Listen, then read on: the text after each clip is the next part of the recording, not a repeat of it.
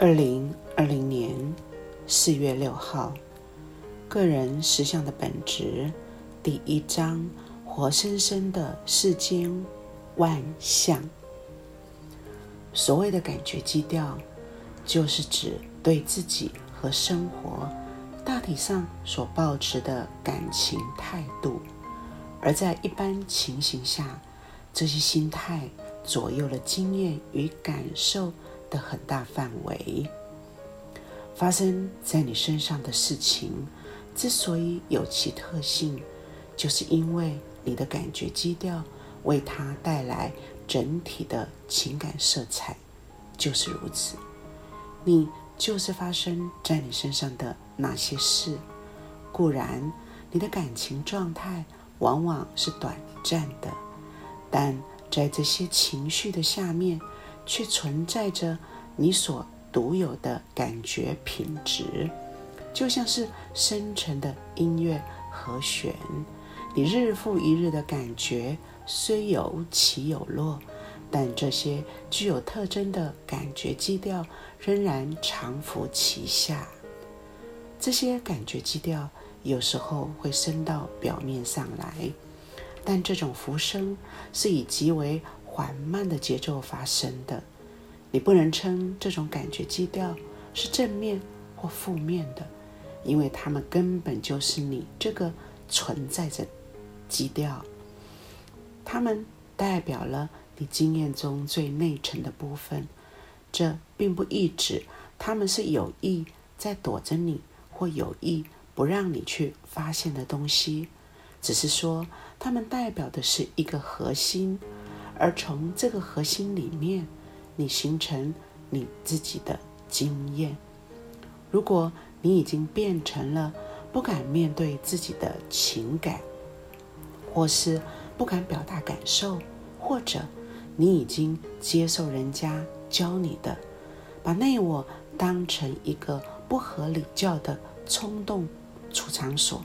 那么，你可能已经养成否定自己这个深沉韵律的习惯。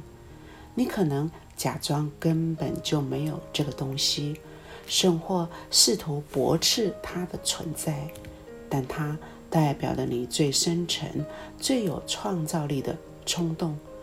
去抗拒它，就像在强大的激流中逆游一样。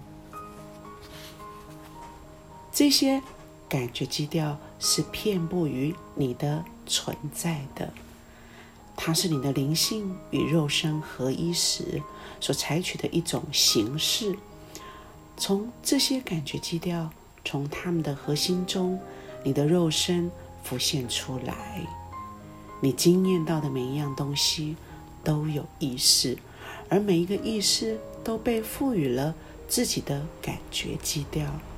你心目中的地球之所以有今天的面目，其中存在着一种了不起的大合作。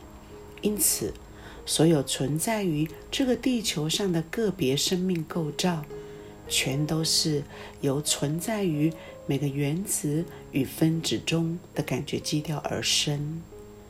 你的血肉是响应你的这些内在心弦而生。山河。大地、岩石、树木等等生出来，成了地球的血肉之躯。它们也是响应深藏于活生生原子与分子中的内在和弦而生。由于这个创造性合作的存在，使得所有物质的具体化这个大奇迹都能这么顺顺当当、自自然然地成型。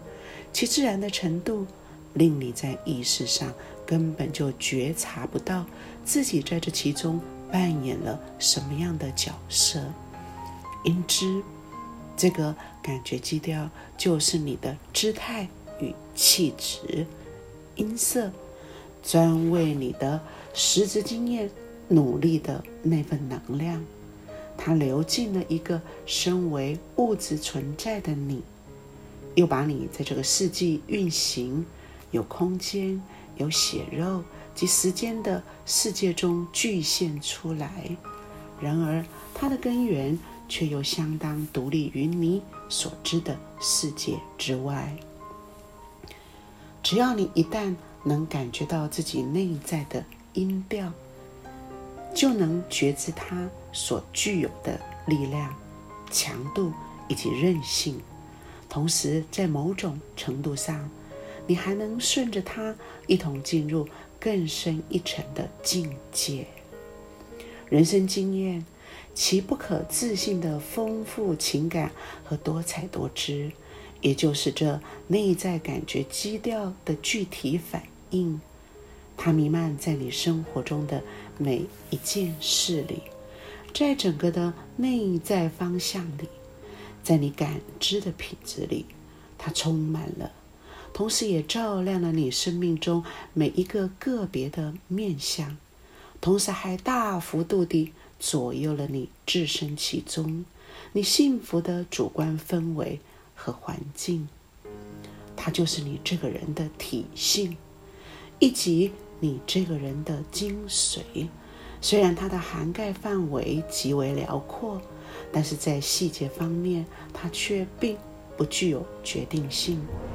它只为你的经验这件大风景着色，它就是你对自己的那种感受，不可穷尽的。换句话说，它代表的是你以纯能量方式表现出来的自己，而你的个人性就是从那纯能量里生出来的。它代表的是你自己的你，而这个你是仅此一家，别无分号，绝无复制品的。这个能量来自存在的核心，来自一切万有，代表的永不枯竭的生机与活力之源头。它就是存在，在你内的存在。因此，存在。所有的能量与力量就得以透过你的而集中，反映在你的人生方向里。你的感觉基调虽然是你独有的，但它却以某种方式表现。这种方式是为所有那些将注意力集中在人间的生灵所共享的。因此，那样来说的话。你就跟所有其他的生灵以及自然界有生命的结构一样，全都是地球的产物。因此，当你有肉身的时候，你并不在意大自然之外。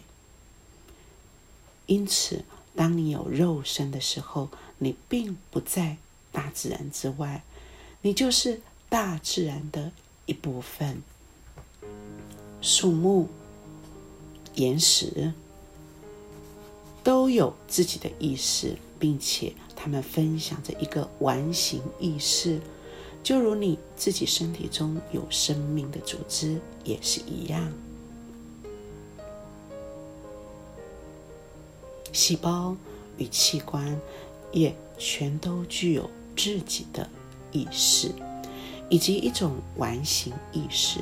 因此，人类除了各人，因此，人类除了个人有个别的意识之外，也一样有着一种完形的或集体的意识。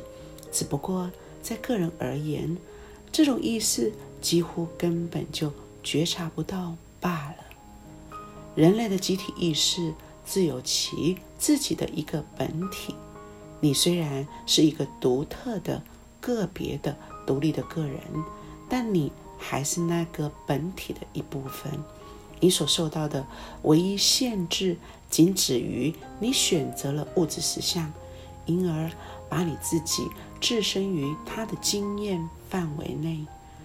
当你有物质性的肉身时，你就得遵守物质定律或假设。所有的这一切造成了一个肉体的表达架构，在这架构里面。你有着完全的自由去创造自己的经验，创造自己个人生命中的每一个环境，以及你们那活生生的世间万象。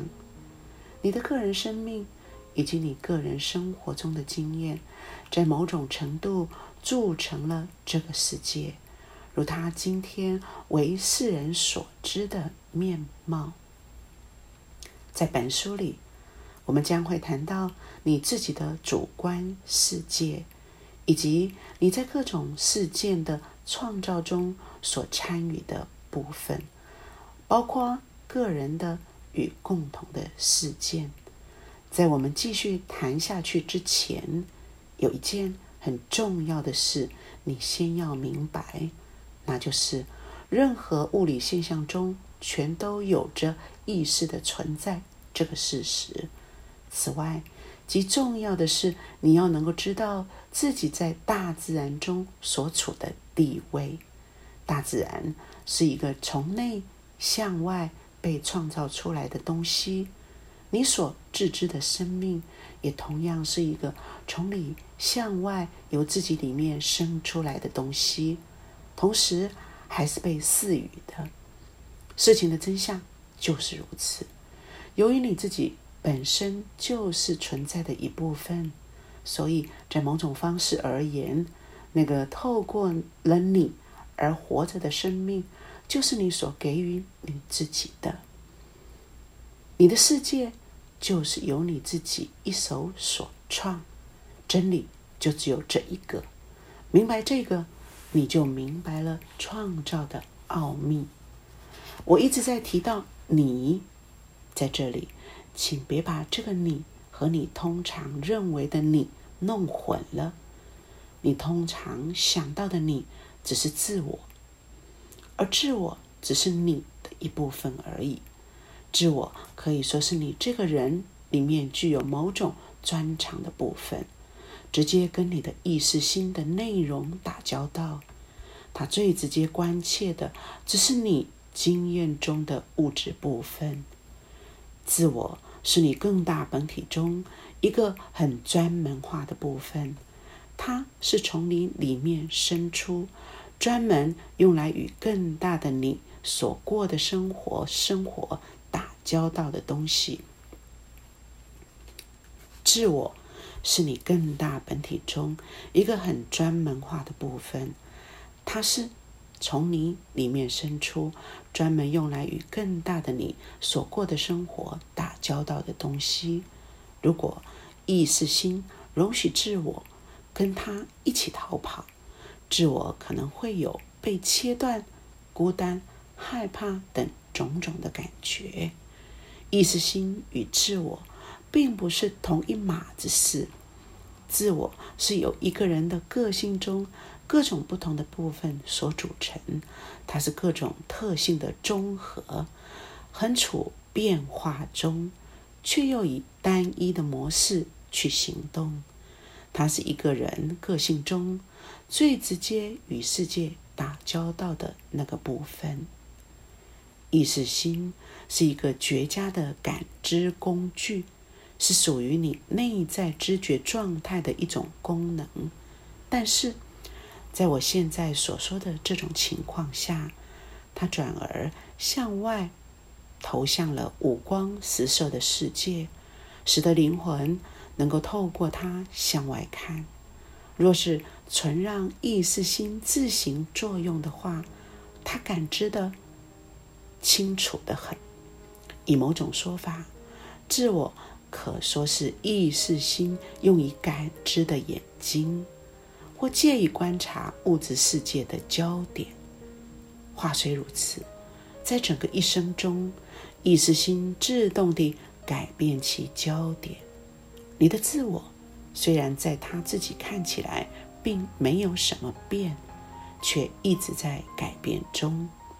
唯有当你的意识心在它的方向上变得僵化了，或当他在某些方面让自我越俎代庖的时候，才会有苦难、困境的发生。这时，自我允许意识心在某些方向发生作用，而在其他方向阻挡了他的觉知能力。因事之故。你所知的实相，是你从一个更大的你里面创造出来的。你是否愿意以一个欢欣而生气蓬勃的态度来进行这种创造，全在于你。